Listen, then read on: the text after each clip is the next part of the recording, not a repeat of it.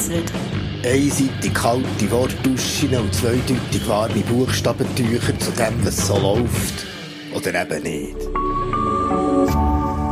RefLab.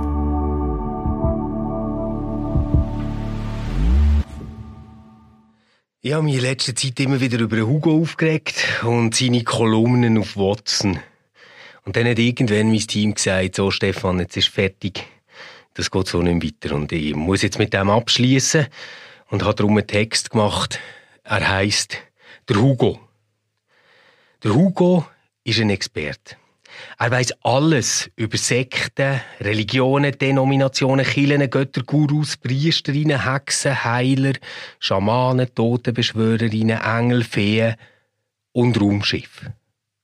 Und als Experte warnt er die Leute, passet auf, wahr von dem ist nichts. Das sind nämlich Traumwandler und Seelenfänger, gefährliche Manipulatoren, die uns die Freiheit stellen und sich für das auch noch gut zahlen Scharlatanen, Fanatiker, Anführer von Unselbstständigen, nicht aufgeklärte Träumer, die sich vor der wirklichen Wirklichkeit einfach überfordert sind. Als Experte glaubt er nur an eine Kraft. Der Kenntnis aus der Wissenschaft. Und das macht mich hässig. Ich denke, hey, du Ignorant, dies Bild von Religion ist aus dem vorletzten Jahrhundert. Was würde echt mit den Erziehungsratgebern passieren, wenn man die neuen Sachen nicht rezipieren und einfach so tun, wie wenn Lehrerinnen und Kindergärtner so öppe bei der schwarzen Pädagogik wären bleiben stehen? Oder mit der Psychologie? Dort ist Homosexualität laut ICD-10 bis 1992 krank Oder mit der Autoindustrie der über 100 Jahre gebraucht hat, um zu verstehen, wie man Batterien einsetzt. Siehst Hugo? Dort machen wir das doch auch nicht. Dort sind wir fair, freuen uns über den Fortschritt. Aber du musst immer stänkern. Aber dann, dann höre ich von unseren Vikar, dass wir nochmal über die Frauen im Pfarramt ganz grundsätzlich diskutieren müssen lese von über 200 Pfarrern und ein paar Innen, dass sie in der Bibel gelesen haben, dass Homosexuelle nicht heiraten können. Ich sehe, dass Leute, die angeblich fürs Leben marschieren so kleine Sägel umtragen und fiese Sachen skandieren. Lese, wie man Frauen, die der Weiberaufstand proben, ernsthaft sagt, sie seien Hexen. Oder sehe so eine YouTuberin, die erklärt, dass Seele beim Porno schauen mit der Darstellerin eins wird und dass darum voreheliche Sex ist.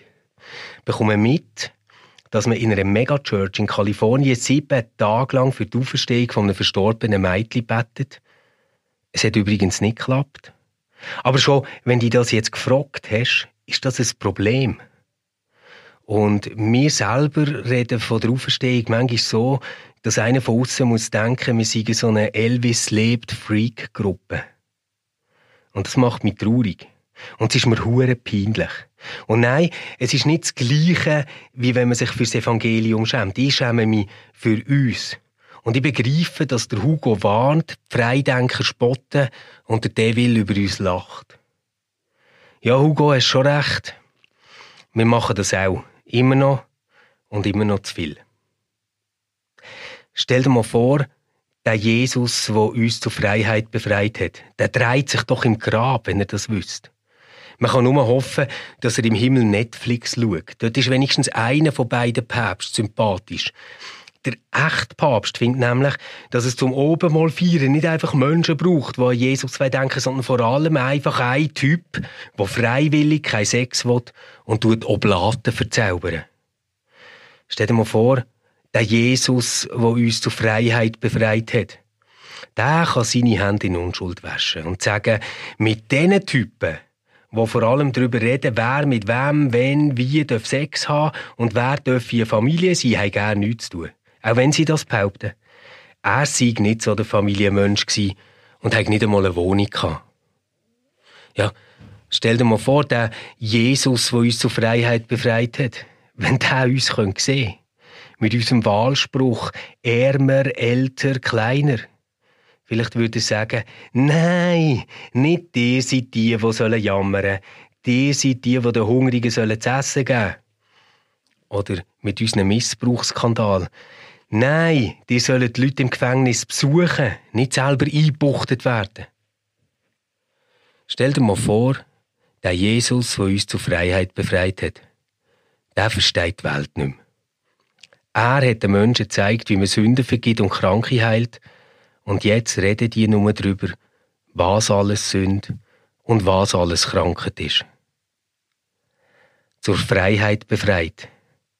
Das wird eigentlich auch der Hugo. Und das ist eine gute Mission. Und es ist fast ein bisschen lustig, dass uns Christentum im Moment von afrikanischen und Freiheit von alt 68er Missionaren muss zurückgebracht werden. Gott hat Humor. Ich arbeite daran und der Hugo sicher auch. RefLab